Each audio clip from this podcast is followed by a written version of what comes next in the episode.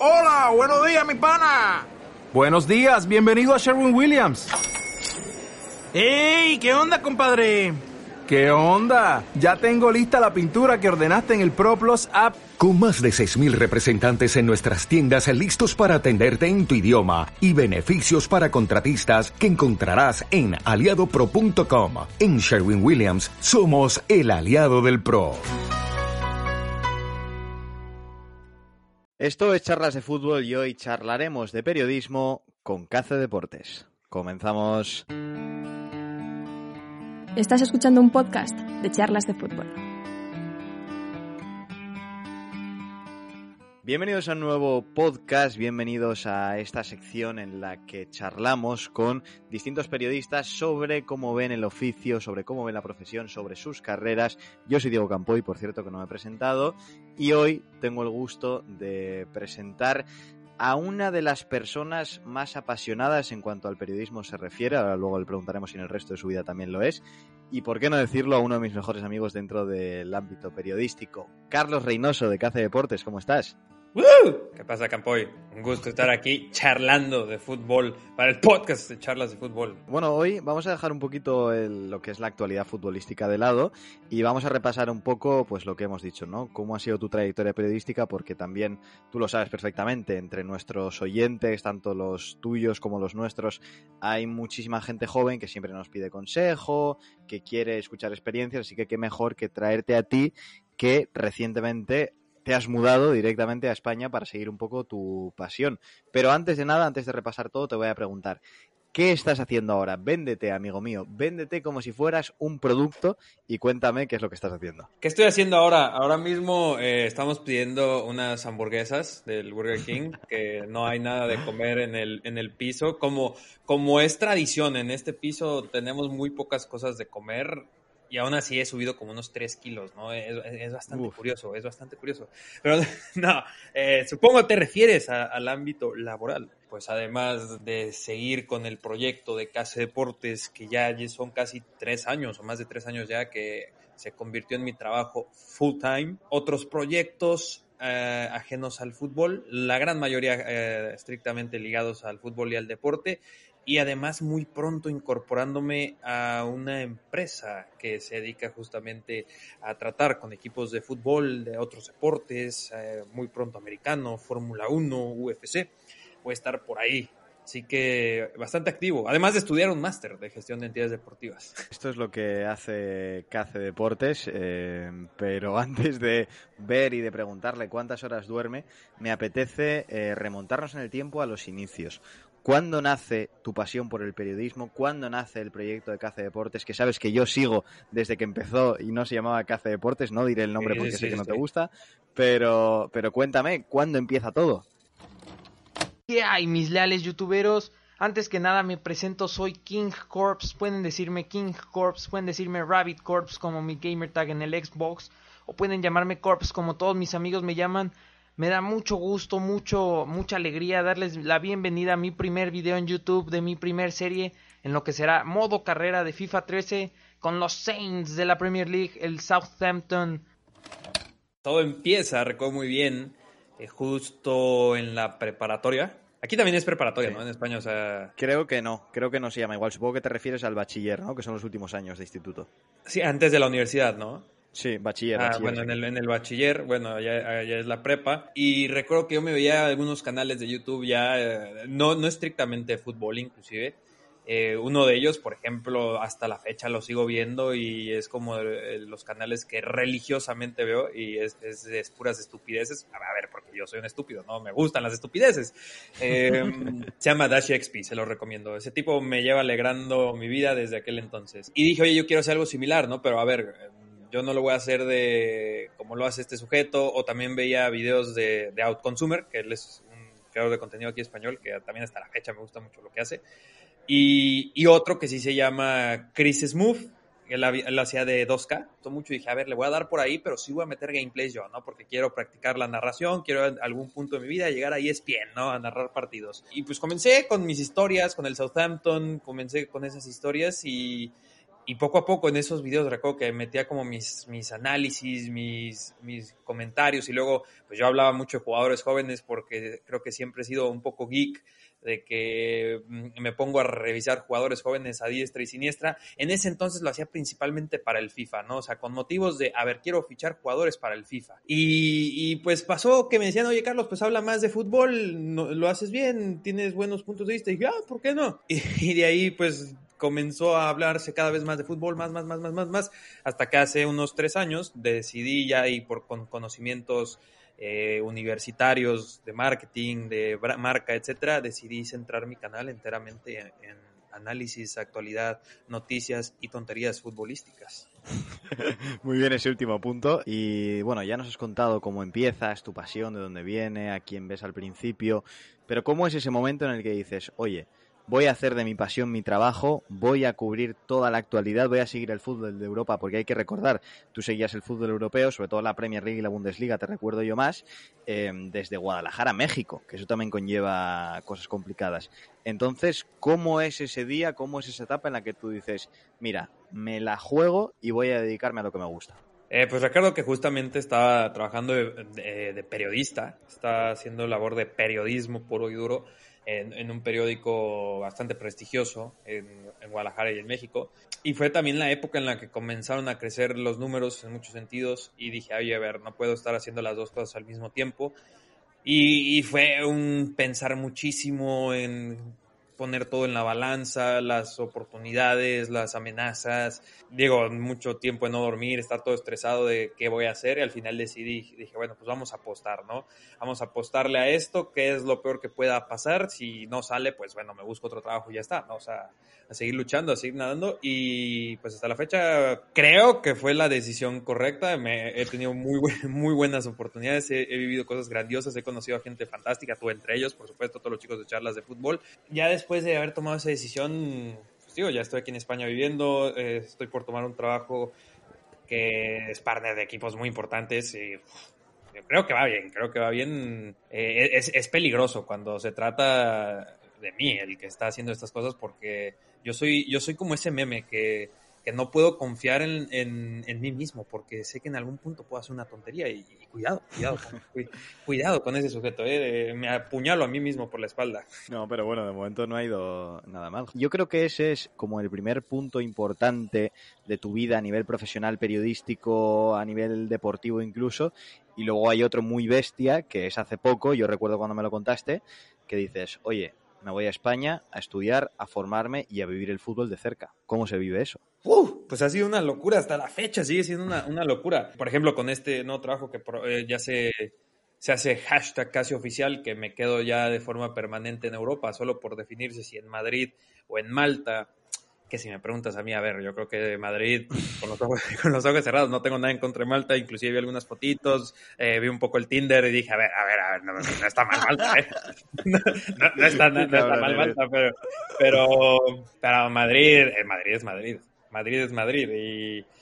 Y ha sido complicado porque dejas de ver a tus amigos, dejas de ver a tu familia, a mis perros, que yo quiero muchísimo a mis perros. Y ahora solo estoy encerrado con, con, con, Mike, que lo conoces muy bien, en plena pandemia además, o sea, pa, pa, parece que fue la, la, mejor, peor decisión al mismo tiempo, o la peor, mejor decisión, eh, pero no me arrepiento, la he pasado muy bien y van, han surgido muchísimas oportunidades, seguirán surgiendo muchas oportunidades, pero, a ver, no te voy a decir que ha sido fácil y sencillo y, tío, tan como te digo que no hay comida y he subido 3 kilos, no sé cómo es posible eso. Sí, es cierto, y hay que decir que tú haces mucho deporte también, ¿eh? luego contaremos alguna anécdota, pero yo pienso algo, y esto lo hablo mucho también con Juan, con Bárbara, con Guille, con Adri, con la gente que es igual de apasionada que, que nosotros en general. Yo creo, y esto es algo que me parece muy clave, que en la vida es imposible tener todo. Entonces, lo que tengas tiene que ser tan grande que sea capaz de compensar lo que pierdes. Tú en este caso has perdido el estar en tu casa, el estar con tus perros, el estar con tu familia, el estar en tu, en tu hábitat natural, por así decirlo, pero has ganado el estar en Europa, el estar cerca de lo que te apasiona, que es el fútbol, eh, europeo me refiero, porque allí también tenías. Entonces, claro, la pregunta es, ¿vale la pena en tu caso el cambio? Sí, sí, vale la pena. Yo me acuerdo mucho de una frase, digo, que supongo que ha salido en más medios, en medios de entretenimiento, libros, tal, pero me acuerdo mucho de un anime de Full Metal Alchemist que, que dice que tienes que intercambiar algo por otra cosa, ¿no? De la, como de la del mismo valor en, en, la alquimia, ¿no? Y tal, tal, y, y se forja toda la historia de, ese anime. Pero dice, dice, eso de que, a ver, para, para ganar algo tienes que sacrificar algo, ¿no? Y así ha sido toda mi vida. Para conseguir lo que he hecho en mi canal. He sacrificado muchas horas de salir con amigos, sacrificado muchísimas cosas, muchísimas cosas lo, he sacrificado a lo largo de mi vida. Para estar acá y para poder seguir creciendo, ¿qué sacrifiqué? Pues otra vez, el, poder ver a mi familia todos los días, el poder ver a mis amigos todos los días. Eh, pero son, son cosas que tienes, que tienes que hacer. Digo, a lo mejor en mi caso muy puntual es muy extremo, ¿no? El me voy a otro continente. Pero o sea, en la vida en general, y es una de las recomendaciones que seguramente más has, más has escuchado, de que sigue tus sueños, pero seguir tus sueños significa, a ver, vamos, vas a trabajar, eh, seguir es trabajarlos, eh, es, sacrificar en algunos puntos muy importantes y pues saber que esas decisiones son muy importantes a lo largo de tu vida y, y eso, o sea, esos sacrificios, así es como ganarás un corazón de acero. Así dice la frase. Sí, sí, no, es un final muy épico, pero es así. Y esto lo habla mucho, muy bien, el bueno de Miguel Quintana, tío, que también es un tipo con el que da gusto hablar. Puedes hablar con él cinco horas seguidas y vas a volver a casa pensando que has acabado siete carreras, de lo mucho que sabe el cabrón. Pero, pero esto lo dice mucho él, que hay muchas veces eh, mucha gente que te dice la típica frase de no, si quieres puedes, eh, no, inténtalo y luego si fallas no pasa nada. No, a ver, hay unos riesgos muy grandes y también hay unos sacrificios muy grandes y esto es algo que cuando alguien me pregunta a mí, que ya sabes tú que yo al final soy del 99, soy un chaval que no está en disposición de aconsejar a nadie, pero cuando alguien me pregunta sobre ser periodista y demás, yo siempre digo que hay que ser muy consciente de que tienes que sacrificar muchas cosas. Y ahí está tu ejemplo, por ejemplo, que lo que dices, te has ido de continente y esto también estará siendo duro. Lo que pasa es que, claro, pues desde fuera se ve el que hace deportes informativo, que siempre se pone delante de la cámara y da todas las noticias. Damas y caballeros, como pueden ver, este es el Cast Estudio, o lo que queda del Cast Estudio. Porque los que ya lo saben, este es el inicio de mi viaje a España, en donde seguiré mi desarrollo como profesional, como persona. Gestión de entidades deportivas es el objetivo, hay muchas metas, hay muchos sueños, ya saben que el sueño es llevar lo que comenzó en el modo carrera en FIFA 13 ya con el Southampton a la realidad. No sé si con el Southampton específicamente, pero sí con, con esa misma tirada, pero sobre todo compartiendo con todos ustedes. Y de eso trata este video. Les voy a compartir un poco lo que fue el Cas Estudio, cómo nos vamos del Cas Estudio y el inicio de una nueva etapa en Murcia, con nuevas amistades, con nuevos retos. Hablando más de lo positivo, em, ¿qué es lo mejor que te ha dado el mundo de la comunicación hasta ahora? ¿Alguna experiencia? Hay que hablar de ese viaje a Doha en el que nos conocimos. Vamos a hablar un poquito de anécdotas, ¿no? ¿Qué? Claro, no, lo mejor, lo mejor eh, lo tengo clarísimo. Ya sé la cosa a decir. lo mejor es la oportunidad de poder hacer amigos en todo el mundo. O sea, yo puedo decir que en todos los países de Latinoamérica tengo un amigo. Eh, te puedo decir que en España tengo muchos muy buenos amigos. Yo, cuando crecí, eh, recuerdo muy bien que, que, a mí me gustaba muchísimo el fútbol. Digo, tan me gustaba el fútbol que recuerdo que yo con mis juguetes, literalmente con el Batman, con los Robin, o sea, yo no hacía, lo único que hacía era torneos estilo Dragon Ball Z de artes marciales mixtas y tal, pero lo que yo hacía era narraba partidos. yo era así de que de que ah, va a jugar este equipo contra este equipo. Era, era más estilo al, supercampeón y tal, de que sí tenían superpoderes y todo eso. Y, pero a mis amigos no les gustaba tanto. Obviamente sí les gustaba el fútbol a prácticamente todos mis amigos, pero no les gustaba tanto. Y realmente no podía hablar mucho de fútbol con mis amigos. Y además que yo era el único payaso que, que se centraba más en el fútbol europeo que yo me veía mis partidos de la Premier League por Fox Sports y ellos hablaban más de la Liga MX, ¿no? Y yo, bueno, bueno, está bien, no hay problema. Y cuando abro este canal de YouTube y, cada vez me empiezan a seguir más personas, puedo hablar de fútbol y digo, a tal punto que en la actualidad no solo hablar, digo, consumir de fútbol, que tienes canales dedicados a la Serie A, como soy Calcio, ¿no? Que tienes contenido dedicado al fútbol portugués, o sea, es increíble, es, es, maravilloso. Yo no cambiaría eso por nada. Voy a tener un trabajo nuevo que me va a requerir mucho tiempo y seguro muchos me preguntarían que si dejaría el canal. No, por supuesto que no. Por supuesto que no, porque no dejaría esto de, de poder interactuar con tantas personas, pero por nada, por nada, por nada en el mundo. Así que eso es definitivamente lo mejor que da, esa, esa posibilidad de interactuar y poder charlar con tantas personas de fútbol, de deportes, de la vida. O sea, haces amigos en todo el mundo. Es increíble. Sí, estoy muy de acuerdo contigo y la prueba está en aquel viaje que hicimos tú y yo al Mundial de Clubes. ¿Qué, para ¿qué pensabas tú? ¿Qué pensabas tú que iba a decir? Que decías que ya sabías que iba a decir. Yo sabía que ibas a decir la gente, los amigos y la comunidad. Estaba convencido que ibas a hacer eso precisamente por lo que voy a contar ahora, por lo que vivimos en aquel Mundial de Clubes 2019, Nueve. si no me equivoco. Sí, se celebró en Doha en diciembre de 2019. Y ahí estábamos Carlos y yo, también estaba Mike, su actual compañero de piso, en todo el equipo de Sportsnomics. Y allí, claro, yo llegué solo, no conocía a nadie, conocía a Carlos, compartíamos de hecho cuarto en la habitación en- del hotel, como si fuéramos el Kun Agüero y Leo Messi. Y yo te recuerdo que me, fue el de las primeras cosas que me sorprendió de ti eh, cuando estábamos en los estadios, porque aquello era, nos dejaban en el estadio a Carlos y a mí a las 11 de la mañana, igual, algo así, ¿no? Oh, no recuerdo bien la hora, pero a ver si. O sea, sí, sí estábamos todo el día afuera. No, Sí, no, sí, no sí. era mucho descanso. Sí, claro, nos dejaban a nosotros, o sea, parte del equipo se iba como a hacer turismo, a grabar cosas y tal, y a nosotros nos decían, bueno, vosotros al fútbol y ya está. Y nos dejaban ahí temprano en el estadio y nos íbamos por la noche al hotel y luego ya grabábamos y demás. Y yo recuerdo que tú te acercabas a la gente de los Rayados, incluso del Esperance de Tunís, a gente de Al Hilal, de Arabia Saudí, y le decías, oye, eh, me llamo Carlos Reynoso, tengo un canal de YouTube, se llama Cace Deportes, ¿de qué equipo eres? Tal, te ponías a hablar con ellos, tío, y eso a mí me sorprendía. Y, oye, a ver, es que además en un mundial de clubes, ¿cuántas historias no, no, no, no, no escuchamos? Oye, mi favorita, definitivamente mi favorita fue que conocimos a este, a- al padre que se llevó a, a su hijo y que hizo esta... Sí. O sea, cuando yo lo vi, yo sé que me brillaron los ojos porque dije, no, no jodas, o sea, yo Sí. recuerdo que vi ese video y me conmoví, yo soy, yo soy muy emocional, yo soy muy fácil de que me conmueva.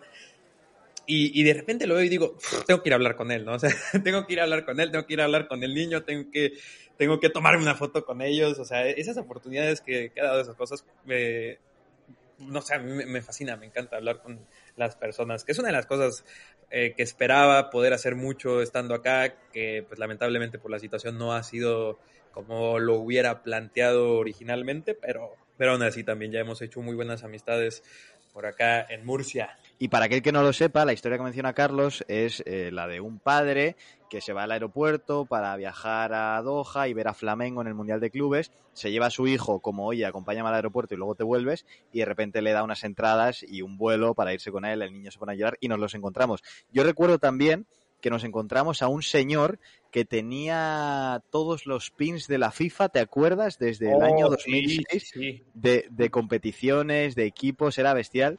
Y, y son historias, ¿no? Que luego, pues cuando seamos viejitos, yo creo que recordaremos también. Y te quiero preguntar, luego te dejo que me preguntes a mí lo que quieras, ¿eh? Pero te quiero preguntar también por cómo ves ahora mismo el panorama del periodismo deportivo a nivel eh, global y luego ya a nivel de redes sociales, de YouTube y demás. ¿Cuál es tu visión ahora mismo? De la comunicación, más que del periodismo deportivo. Hola, ¿estás ahí?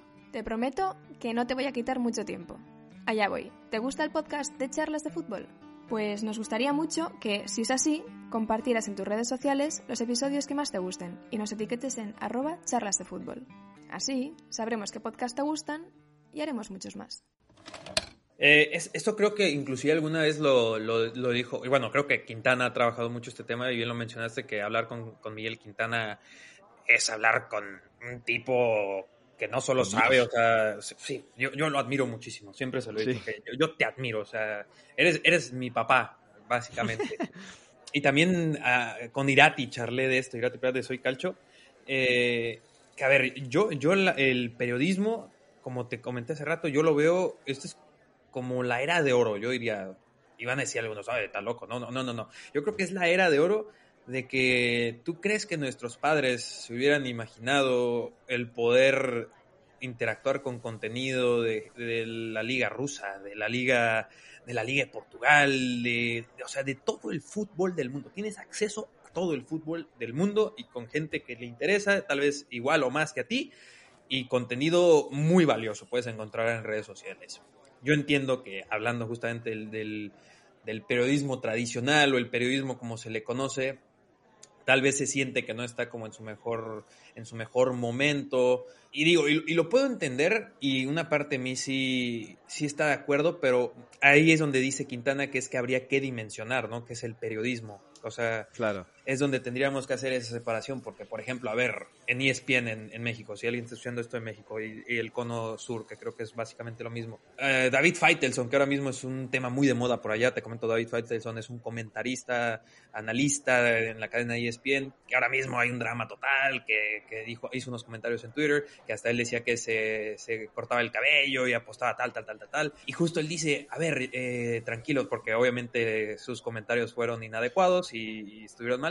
Y, y, él dice en un tuit, yo soy un periodista deportivo, no, no soy un, no, no soy espectáculo. Y yo lo que comentaba justamente con Mike es que, a ver, no, eso no es periodismo deportivo, eso no, eso no le puedes llamar periodismo deportivo. eso es espectáculo puro y duro, no puede, o sea, está mal todo el comentario, está, o sea, eso no es periodismo, llamarle eso periodista sería, sería faltarle el respeto al, al periodista que sí hace periodismo por ejemplo, decías que, que, si hago periodismo, yo no, yo no diría que yo hago periodismo, ¿no? Tal vez algunas prácticas del periodismo, pero, pero no, no creo yo hacer periodismo y, y, no, no diría que yo soy un periodista, o sea, Miguel Quintana, un periodista deportivo, no digo, a ver, su canal se llama eh, es el diario de un periodista deportivo. Yo creo que sí habría que hacer esa dimensión y, y tenerla muy en cuenta porque es el momento de, de, hacer proyectos, de lo que tú quieras. Si estás en el mundo de la comunicación, del periodismo, eh, haz tu proyecto, ponte a escribir, aunque nadie te lea o te lean dos personas, puedes ir creciendo, vas practicando y con como están las redes sociales, o sea, es una locura. O sea, para mí es la era, es la era de oro del, del periodismo deportivo y del periodismo en general, que, que es complicado, que es en un... Que, que es unas por otras, sí, pero ahí están todos los ejemplos que hay de, éxito y casos de éxito de, hacer las cosas bien. Yo, mira, fíjate, estoy en parte de acuerdo contigo, en parte no. Eh, y lo que has comentado de que hay mucha gente que dice lo de hacer periodismo y tal, yo creo que nosotros tampoco hacemos periodismo. Nosotros me refiero a charlas de fútbol, no le contamos a la gente cosas que no sabe, que eso es lo principal del periodismo. No hablamos con un jugador y nos dice, oye, me voy a tal equipo. No, o sea, eso lo hacen los clubes y luego nosotros lo comunicamos. Es eso, es lo que te digo, que ahora los jugadores tienen más barreras y antes nos enteramos por los clubes que por otra cosa. Pero bueno, volviendo al tema. Estoy de acuerdo contigo en que ahora tienes muchas más herramientas y puedes ver partidos de muchas ligas y creo que eso es más bueno para el aficionado que para el periodista. Creo que eso está muy bien. Pero también creo que vivimos en una época de muchísima sobreinformación. No sé si estás de acuerdo conmigo en que de la misma información tenemos 20 noticias diferentes y las 20 son iguales. Y creo que ahora mismo lo jodido es diferenciarse y es aportar algo diferencial. Eso para mí es el mayor problema ahora mismo, la sobreinformación. Sí, sí, entiendo ese tema de sobreinformación, pero yo creo que no, no sea nada que no puedas filtrar tú como consumidor y, tú como creador de contenido, periodista. Creo que es algo que además tienes que saber navegar a través de ello. Pero mmm, yo no llamaría en ningún momento una saturación o, que pueda llegar a ser un punto que de verdad obstruya el proceso del contenido, del periodismo. Eh, sí que puede ocurrir, pero hay formas de que no ocurra, digo, digo yo, digo, es complicado y para eso tienes que estudiar literalmente, esa es la razón por la que se estudia, porque lo podrías ir practicando y descifrando, pero probablemente tardarías más que, si lo haces estudiando al mismo tiempo que lo estás realizando, por eso digo que se abran un blog, hagan sus videos, porque digo, haciendo aprendes, ¿no? Si no sabes, hazlo. Pero, o sea, sí entiendo lo que dices y estoy medianamente de acuerdo, pero es que yo no lo veo como algo malo, ¿no? O sea, yo veo algo como más malo a que no haya información. Que hace, hace algunos años no había información, no tenías acceso al mundo del fútbol europeo, no tenías acceso al mundo en general, y ahora sí que lo tienes. Yo prefiero tener la opción, yo prefiero tener, en, esos, en ese plano, yo prefiero tener una sobreinformación a no tener información, creo yo. Sí, sí, no, hombre, yo también, yo también, si me das a elegir, evidentemente prefiero 20 noticias a cero, pero, pero sí que es cierto que ese es como el mayor problema que veo yo ahora, y te voy a proponer un juego, imagínate que ahora te llega un inversor con eh, 3 millones de euros, y te dice, Carlos, quiero que hagas un medio de comunicación. ¿Tú qué haces con ese dinero? O sea, te dicen a ti, Carlos, quiero que dirijas un medio de comunicación, quiero que fiches una plantilla, quiero que hagas lo que te dé la gana para hacer comunicación deportiva en España, en Europa, en México, donde te dé la gana. ¿Qué haces? Puedes decirme hasta, oye, pues hago un canal de televisión, compro los derechos y ficho a Ilio Lear de narrador, a Nacho González de comentarista, o puedes decirme, eh, hago un diario y... Eh, no sé, lo que quieras, pero imagínate, y también animo a la gente en su casa que lo haga, que llega un inversor y le da 3 millones de euros, 5 millones de euros, 10, lo que necesites para que hagas un medio de comunicación a tu gusto. ¿Qué haces?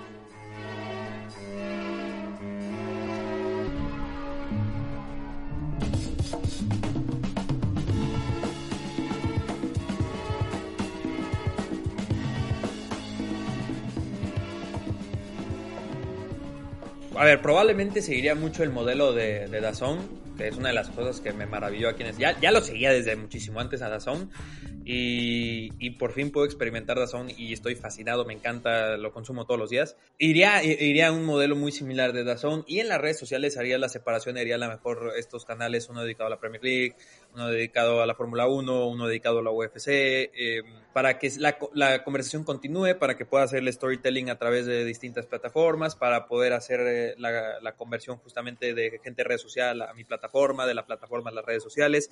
Digo, un poco un, un tema denso, ¿no? Y por ejemplo, de fichajes, a ver, de, de, fútbol, la Premier League, como bien dijiste, y bueno, imaginando que no solo tengo la Premier League como Dazón, no sé, la Serie definitivamente voy por Irati, voy, voy por Ben José, en, en la Liga voy por Andrés Rubia, eh, en fútbol español voy por, voy por ti, voy por Quintana, voy por Guille, voy por todos los chicos de charlas de fútbol y los tengo viajando por, por toda la liga, como vi que ahí están haciendo conciertos.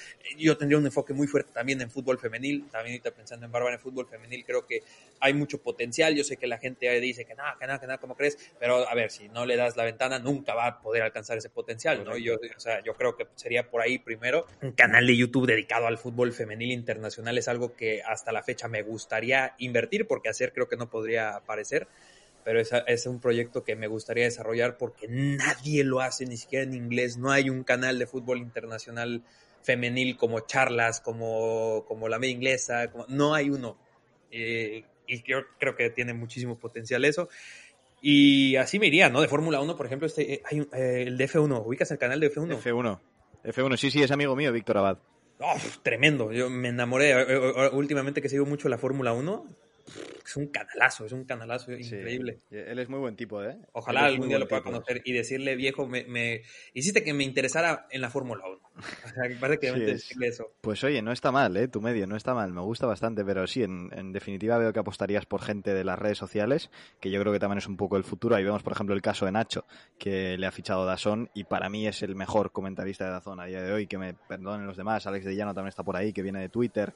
Eh, Morena Beltrán en ESPN, que es otra chica que viene de Twitter para mí el futuro está ahí y de hecho los clubes también, mi equipo, la Real Sociedad, eh, está Abel Rojas, que viene de Twitter, está Xavi Esnaola, que viene de Twitter, yo creo que está un poquito ahí el futuro. Pero bueno, eh, oye, ¿me quieres hacer tú a mí alguna pregunta? ¿Quieres hablar de algo en especial o qué? Sí, te voy a hacer una pregunta, pero primero el comentario. Es por eso yo decía que si te dedicas a, a X deporte haciendo X cosa, hazlo ya. O sea, ponte a escribir en Twitter, ponte a escribir, sí, sí. ponte a hacer un video de YouTube, porque número uno vas agarrando callo, como se dice, vas agarrando experiencia y nunca sabes quién te va a ver. O sea, pero si no lo haces y tú en tu intimidad, y es pues, muy complicado que se comiencen a fijar en ti las personas, ¿no? O sea, imposible. Y la pregunta que te haría yo, y justo que me hiciste esa pregunta de cómo se, cómo, cuál sería mi medio de comunicación, ¿cómo le pondrías tú? Porque yo estaba pensando, ¿cómo le pondría mi medio de comunicación? A ver, no le pondría Casa Deportes, ¿eh? Porque Casa Deportes, sabes que fue una improvisación para cambiar mi... Es la historia detrás de Casa Deportes, es ¿eh? una improvisación para cambiar sí. el nombre anterior que tenía. Hoy, a la fecha, le pondría 10 nombres distintos. Ya me encariñé mucho con Casa Deportes y no lo cambiaría ahora mismo, pero sí que se me ocurren 10 mejores nombres que Casa Deportes pero ¿cómo le pondría a un medio de comunicación en el que además tengo distintos deportes? ¿Eh? Eh, eh, es jodido. Es, es, difícil, es difícil. Yo creo que al final, fíjate, el título es lo de menos y la marca la vas haciendo con lo que das. Si tú claro, tienes un título claro. buenísimo, pero el contenido es lamentable, la gente va a asociar ese título con una mierda. Si tú tienes un título muy malo, pero el contenido es muy bueno, la gente va a decir, mira, qué bueno es. Y la prueba es, por ejemplo, los diarios deportivos que tenemos en España. Diario As. Tú eso lo lees tal cual y dices, como diario, esto que es de magia, de cartas, y no es, es de fútbol. Marca, por ejemplo, dices, marca que, que, que, es, y tú eso directamente lo asocias con, con, ya el contenido que se da. Entonces yo creo que el, el nombre sería lo de menos, pero, pero sería muy bonito. ¿eh? ¿Te imaginas en el futuro una cadena de televisión, estar tú ahí con la UFC y tus cosas, estar los chicos de la media con Premier, nosotros con la Liga, Quintana ahí, eh, Soy Calcio ah, con, con, la serie, Andy Rubia con Ligan, el patio, que es donde está Bárbara con, con Liga Femenina. Hostia, sería brutal, ¿eh? Y es que, digo, yo sé que el, la, la, tendencia no va a unificar los contenidos y si no preguntémosle a Netflix, a Disney, a sí. Amazon, a HBO, la tendencia no es en unificar los contenidos, es más bien producir muchos de tus contenidos. O sea, creo que el fútbol sería de tal vez todo el entretenimiento. Digo, hago este muy comentario a la ligera, tendría que hacer un análisis mucho más serio para poderlo decir bien, pero yo creo que el fútbol es de los que mejor se verían beneficiados, ¿no? El tener esta plataforma, que digo, DAZN es lo más cercano, en el que si quieres ver la Fórmula 1, tienes la Fórmula 1, si quieres ver la NFL, tienes la NFL, si quieres ver la NBA, también tienes por ahí la NBA. A lo mejor podría ocurrir esa sobresaturación de la que llamas y navegar por ahí podría ser un poco complicado, no sé, digo nada que con User Experience no se pueda resolver. Creo que todos los que nos gusta el deporte soñamos con eso, ¿no? De que eh, me veo mi partido de, de la Premier ahorita en la tarde y me desvelo un poco para ver el partido de mis Raiders, ¿no? O sea, creo que eso sería fantástico. Sí, señor, no estaría, no estaría mal. Lo que yo creo, y ya para cerrar, es que está claro, hilando un poco con lo que hemos hablado antes, que el periodismo está en una etapa de cambio, perdona, por el hecho de lo que comentabas, ¿no? De que ahora, enseguida que te empieza a gustar algo, lo comentas por Twitter, lo comentas por Instagram, lo comentas por un canal de YouTube. No te empieza a gustar algo y haces prácticas en un diario y ya te quedas ahí. No, o sea, antes ya tienes 3, 4, 5 años, incluso de experiencia antes de ponerte a trabajar, de comentar un... ¿Qué te voy a decir yo? Un Brighton Norwich, por ejemplo. Y creo que la clave está ahí, en que la gente ahora que sale va directamente a esas plataformas. Nosotros quizá, y fíjate, me estoy incluyendo a mí que como te digo, soy del 99. Bueno, tú eres del 95, ¿no? También. Yo soy del 95, correcto. Sí, sí, sí, pues que tampoco tenemos aquí 40 años, pero me refiero, nosotros quizá en nuestra cabeza teníamos el, ah, pues voy a acabar la carrera y me meto en una empresa y ya ahí me quedo de prácticas y tal. No, ahora la gente quiere acabar la carrera para hacer proyectos en YouTube, para hacer canales en Twitch, para hacer cuentas de Instagram. Entonces creo que ahí está un poco el cambio. Pero bueno, Carlos, que ha sido un placer tenerte por aquí. Muchísimas gracias de verdad por pasarte, por tu amistad, por todo. Y oye, ¿dónde te podemos encontrar ahora? Además de lo que has dicho, vas a comentar un torneito importante. Justo hoy estoy por comentar la FIFA e World Cup. Va a ser mi debut oficial como caster en esports. Otra de las cosas que también me encantan los esports. Ahí voy a estar narrando desde hoy, un poco más tarde. Probablemente me voy a perder un poco de la Champions League hoy, pero pero así pasa. Digo, digo, me voy a perder un poco entre comillas porque voy a estar narrando esto y seguramente en el chat voy a estar hablando con las personas de lo que esté ocurriendo, ¿no? Con el Madrid Atalanta y el City Gladbach. Eh, y vamos por más, vamos por más, por muchas más cosas. Espero pronto verte, mi buen amigo Campoy, presencialmente, no solo por aquí. Y ya sea en Madrid, sea en Valencia o sea en lo más cercano posible a Asia, que para mí eso sería importante que sea pronto. Esa historia la contaremos algún día, de momento la vamos a guardar ahí. Y nada, la audiencia también agradecerle muchísimo que haya escuchado este podcast, que lo compartan si les ha gustado, que nos dejen comentarios a quien quiere eh, los próximos podcasts hablando de periodismo. Hemos tenido por aquí a gente como el propio Miguel Quintana, Alberto Yogo, Axel Torres, Tomás Roncero, Isabel Fornet, periodistas súper distintos. Y hoy hemos tenido el honor de escuchar a Carlos Reynoso de Cace Deportes. Le podéis encontrar en YouTube, en Twitter, en Instagram, en todas partes. Así que dadle apoyo que hayáis visto que es un crack. Y nos escuchamos muy muy pronto. Chao.